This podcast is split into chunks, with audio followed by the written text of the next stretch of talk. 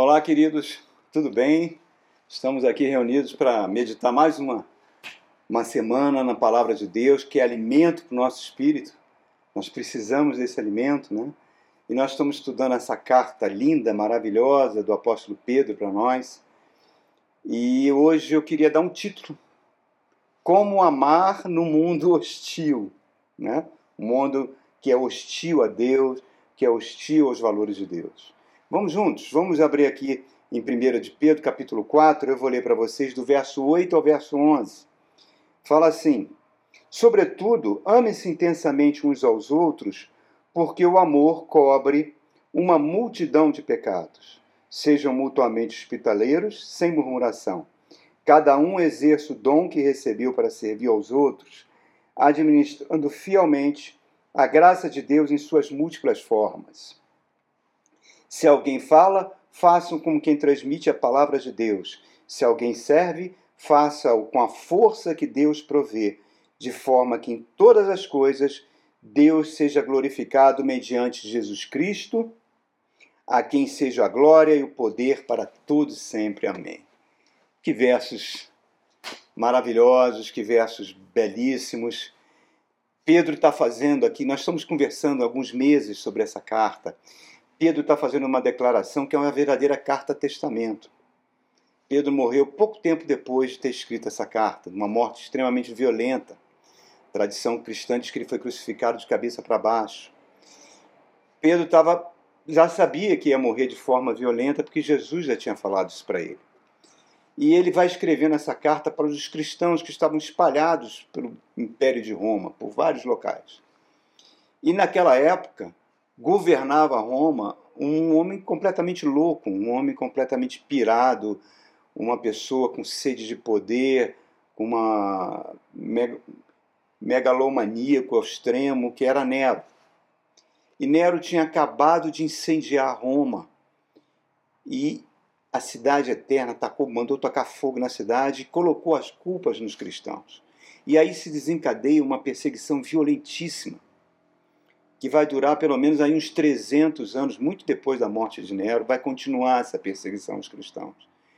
Então, Pedro, que tinha sido um dos apóstolos mais íntimos de Jesus, que estava todo dia com Jesus, que viu os milagres que Jesus fez, que chegou ao ponto de negar o próprio Jesus, que depois Jesus o restaura para o ministério, que depois esse homem vai quando o Espírito Santo vem sobre ele, ele vai se tornar um instrumento de Deus fantástico. Vai ser uma das colunas da igreja. E ele, então, tendo essa intimidade fantástica com Jesus Cristo, tendo essa intimidade, sendo usado profundamente pelo Espírito Santo de Deus, escreve essa carta, que é uma carta pautada e como a gente deve lidar com os sofrimentos, como a gente deve lidar com as lutas, com as dificuldades da vida. E como viver, então, num mundo hostil, hostil, completamente hostil aos valores do reino de Deus, como é, como é o mundo atual? Nós vivemos num mundo onde as pessoas simplesmente ignoraram Deus e cada vez ignoram mais, como se pudesse funcionar sem Deus. E a chave para vivermos num mundo de hostilidade, num mundo que pode trazer tanta luta, tanto sofrimento, ele deu nesse verso 8, quando ele diz para a gente: se amem intensamente uns aos outros, porque o amor cobre uma multidão de pecados. Isso é uma grande verdade. Esse é o culto que Deus quer. Deus não quer igrejas cheias, pessoas louvando, cantando, cantando musiquinhas para Deus, dizendo que são evangélicos. Não, Deus quer ver isso em ação, em ação de amor para com o próximo em ação de amor para com aquelas pessoas que rodeiam você. Jesus falou para a sua igreja, para os seus discípulos, que eles eram sal da terra, que eles eram a luz do mundo, quer dizer, eles eram os agentes transformadores da sociedade, porque o amor de Deus estava atuando no coração deles e eles podiam transformar esse mundo. E a gente vive num país onde nós temos mais de 40 milhões que se dizem evangélicos. E esse país não está sendo transformado por essa igreja que se diz evangélica. A igreja, nos tempos de Roma, debaixo de duríssima perseguição, transformou Roma, transformou o mundo da época. Eram sal da terra, eram luz do mundo, E por que, que a igreja hoje brasileira não consegue transformar o Brasil, que se tornou um país extremamente violento? Nos últimos dois anos, a quantidade de armas de fogo no país triplicaram. Estamos vendo aí as florestas sendo destruídas, estamos vendo esse cenário de Covid, de tantas mortes, e estamos vendo uma violência que não para de crescer, a corrupção que não para de crescer, a pobreza que não para de crescer, a concentração de riqueza que não para de crescer. Por que, que isso acontece? Porque a igreja, que é o sal da terra, a luz do mundo, não transforma o Brasil. Simplesmente porque ela não segue o Evangelho. O Evangelho que ela segue é um outro Evangelho. Não é o Evangelho de Jesus Cristo. Por isso que o Brasil não é transformado, irmãos. Essa é a verdade mais clara que pode existir. No livro de Gênesis, nós vemos Deus destruindo a cidade de Sodoma e Gomorra. Né? Associou-se a essas duas cidades depravações de ordem sexual, né? orgias, sodomia, várias coisas de depravação de ordem sexual eram associadas a Sodoma, por isso que Deus destruiu Sodoma, as pessoas criam nisso. As pessoas acreditavam que realmente era isso. Mas hoje nós vivemos num mundo que é uma Sodoma, generalizada. Mas a verdadeira causa por que Sodoma foi destruída não foi essa. Deus diz lá no livro do profeta Ezequiel, ele fala: Sodoma foi destruída porque ela não se importava com os necessitados, com os pobres, com aquelas pessoas carentes que precisavam de ajuda, de amor. Essa foi a causa da destruição de Sodoma. Ela só pensava nas suas próprias riquezas, na sua concentração de riqueza e nos seus próprios prazeres. O Brasil, desde o seu início, herdou uma espiritualidade que é uma espiritualidade mágica, de magia, né? É a marca da, do caráter da, do povo brasileiro. Se você ler o livro de Gilberto Freire, que é uma obra-prima, Casa Grande Senzala, ele fala que os índios e depois os portugueses que vieram para o Brasil, e um século depois os negros que vieram da África, que formaram, miscigenaram esse povo, que é o povo brasileiro, era um povo que era cuja religião deles, por cada uma da, da sua, mas misturando tudo, dominada pelo medo. Os jesuítas, quando vieram implantar um cristianismo, era um cristianismo pautado pelo medo, onde se acreditava que a divindade seria satisfeita e concederia favores numa base de uma religião de trocas de favores, onde você fazia penitências, pagava promessas, fazia oferendas, em troca, esse Deus te dava poder poder para enfrentar doenças, poder para expulsar demônios. Era uma espiritualidade importada e miscigenada e que não tem nada a ver com o verdadeiro evangelho do nosso Senhor Jesus Cristo. Infelizmente, essa espiritualidade foi herdada pelas igrejas neopentecostais que dominam hoje os meios de comunicação que tem partidos políticos, que estão elegendo políticos, estão elegendo bispos, pastores, bancadas evangélicas, prefeitos, que tem um projeto de poder, um projeto de poder, não um projeto de poder do amor pelo Evangelho. Uma igreja onde prega intolerância, uma igreja que prega violência, uma igreja que, que tem conceitos que não tem nada a ver com a Bíblia. Conceitos de não toque no apóstolo tal, não toque no bispo tal, porque eles são ungidos de Deus, e aí a mão de Deus vai pesar. Nós vimos aí há pouco tempo, poucos anos atrás, aquele caso do, do repórter Marcelo Rezende, que fez duras críticas ao aquele bispo Valdomiro. Eu não sei se são verdadeiras essas críticas, nem me interessa saber se são ou não, mas aquele bispo, num programa de televisão, disse que a mão de Deus ia pesar sobre ele, porque ele criticou o ungido de Deus. E esse homem contraiu câncer depois, e ele diz aí, ó, tá vendo a mão de Deus pesou. Que Deus, querido? O Deus e Pai do nosso Senhor Jesus Cristo? O Deus de amor? O Deus que diz que nós devemos amar o nosso semelhante como a nós mesmos? Foi esse Deus que mandou o câncer sobre ele? Claro que não, irmãos. Isso é de uma ignorância atroz. E só serve para revestir essas pessoas de um poder que elas não têm. Cria um, um sentimento de medo que não tem nada a ver com o que Jesus Cristo pregou e viveu. E quer que a gente viva, e quer que a sua igreja viva por isso. Se aquele homem sofreu um câncer, poderia ter sido um problema genético dele, poderia ter sido um problema psicossomático, ter medo de alguma coisa acontecer com ele, gerou problemas que a, a medicina explica.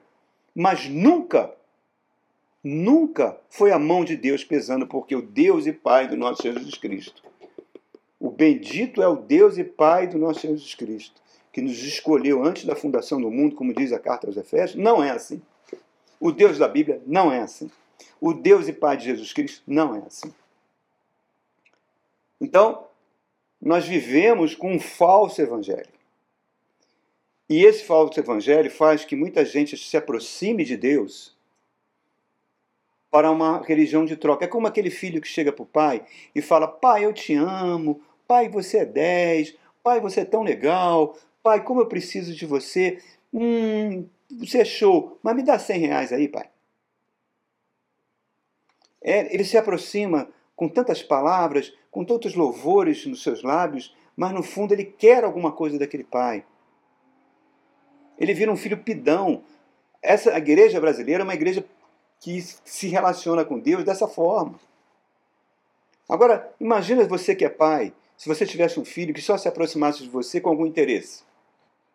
Lá vem aquele meu filho pidão. Agora, se você tem um filho que se aproxima de você da seguinte forma: Pai, eu te amo. Pai, eu te adoro.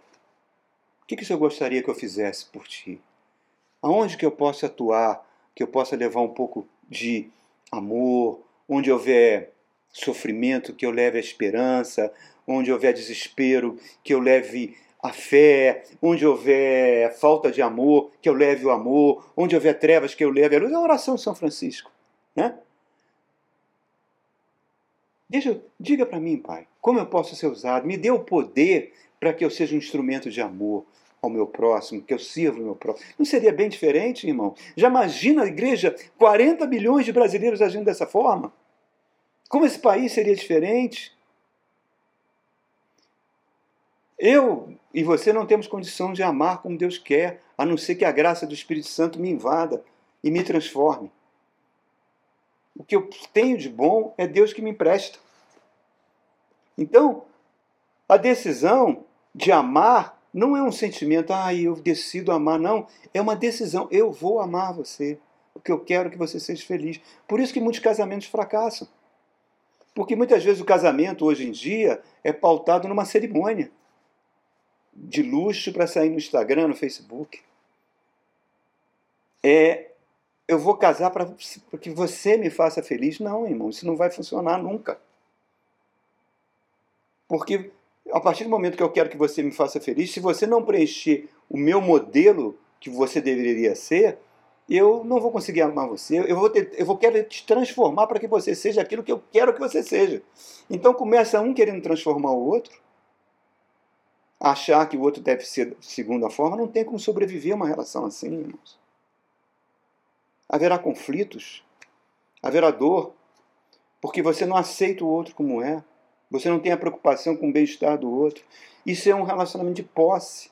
Por isso que você vê relacionamentos que acabam, o cara mata a mulher e faz crimes bárbaros, porque há um sentimento de posse. E esse sentimento de posse, infelizmente, está impregnado num falso evangelho que é pregado. Essa espiritualidade mágica que norteia a cabeça de muitos evangélicos era, quando eu falo evangelho, eu falo até cristãos, católicos, espíritas, não sei, não importa. Não estou aqui para ortodoxo, enfim.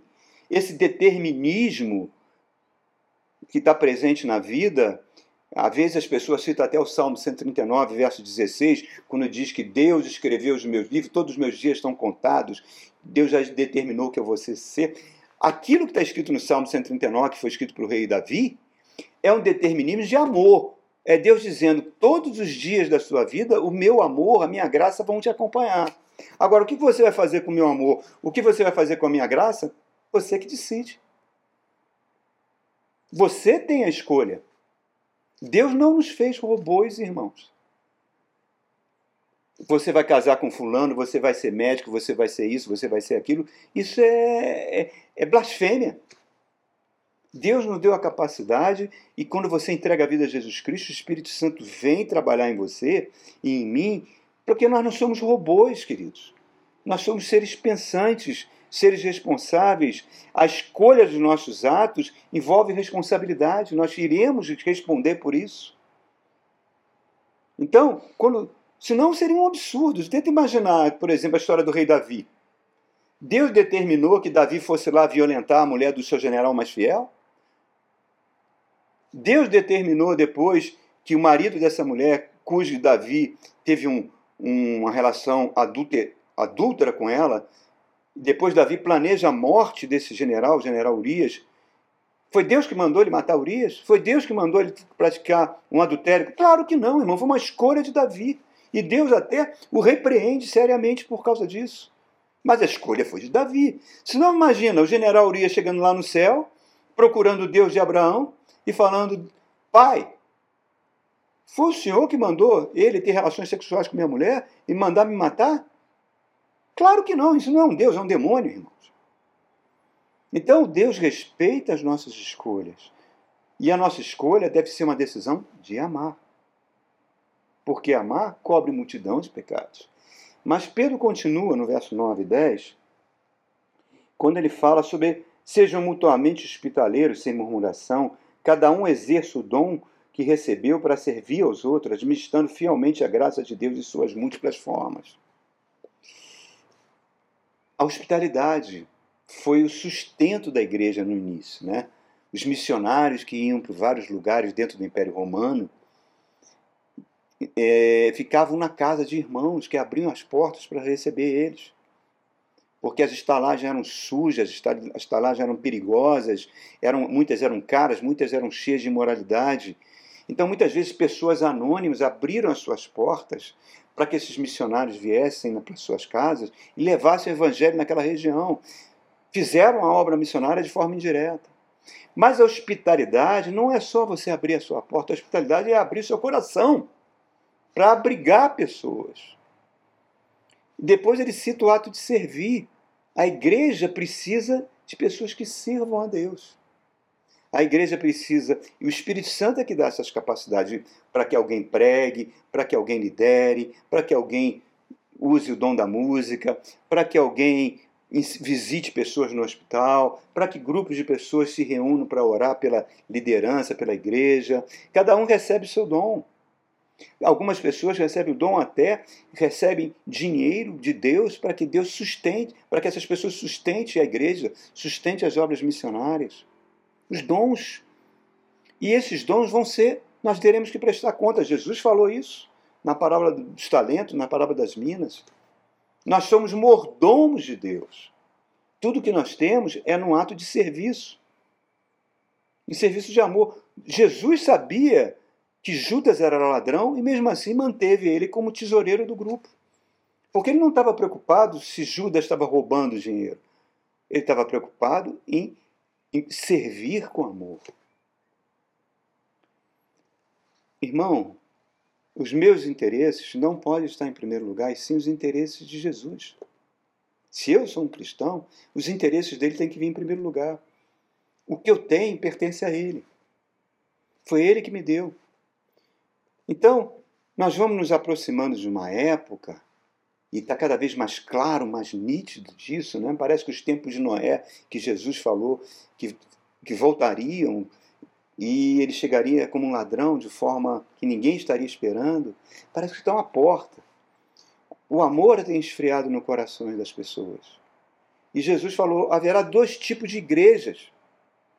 Uma igreja que serão as ovelhas, que estarão preocupadas, são aqueles filhos que têm a preocupação de agradar ao Pai e não receber do Pai. Poder para casar, poder para curar, não.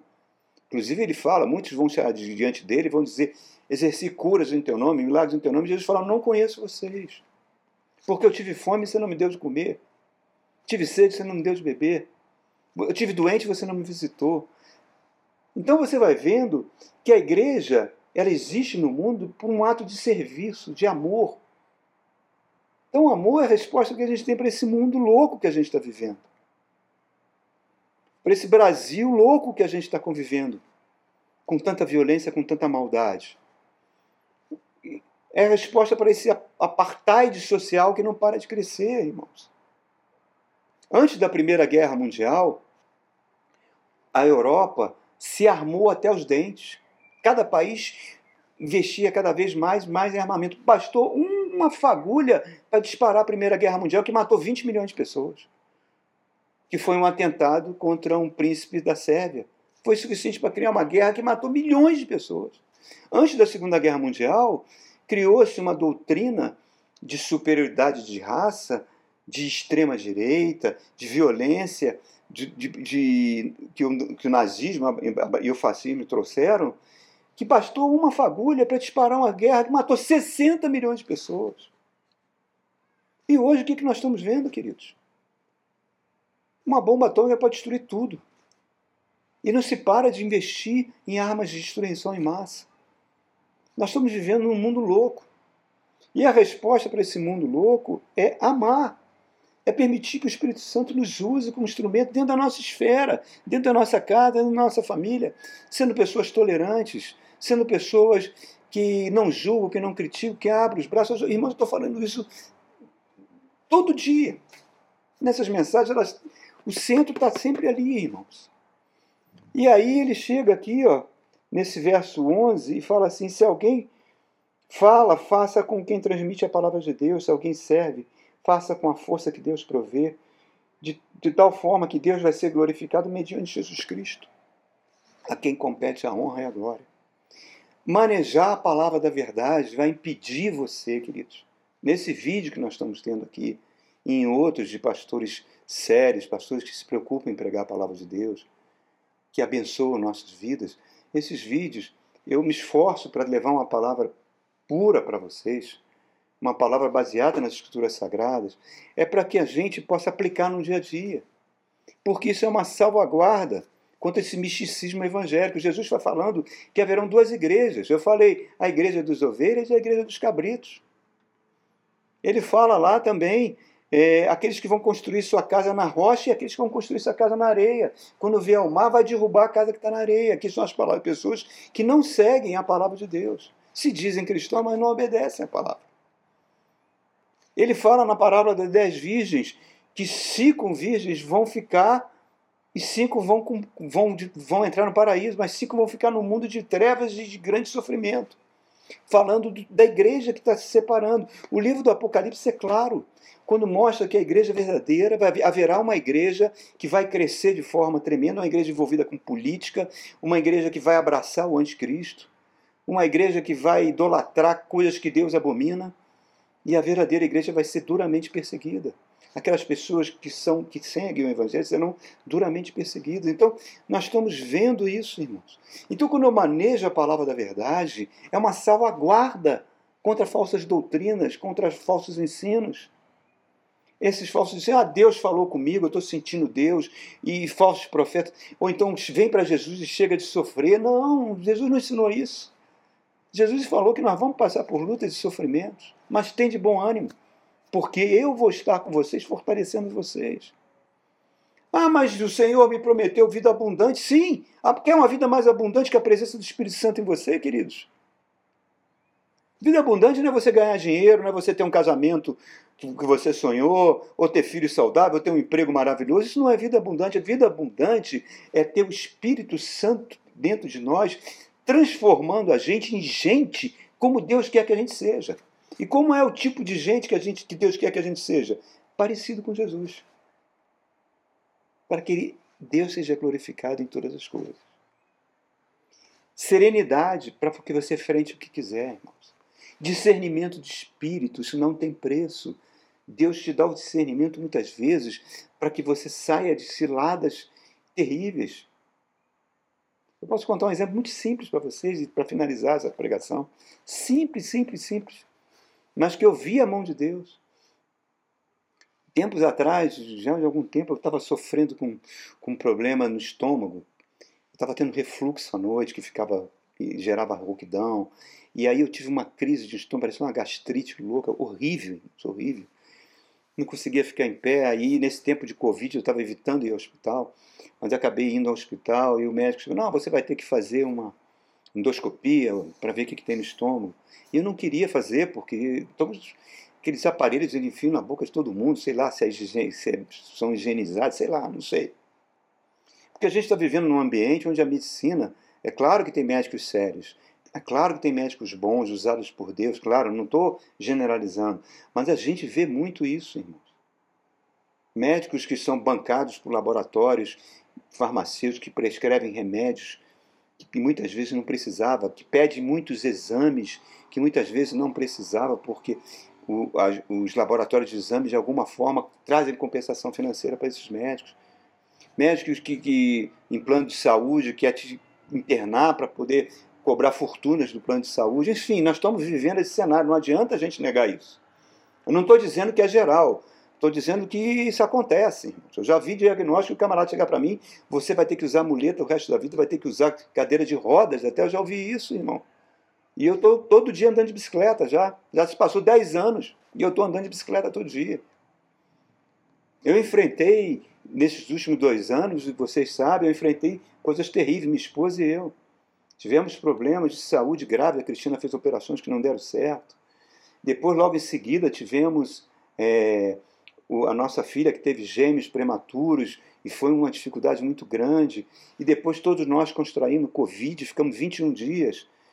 E nós vemos que cada. Agora a Cristina perdeu seu pai, de repente teve que ir ao Rio, está lá no Rio, está chegando hoje. Então, tudo isso são coisas que desabam sobre a gente.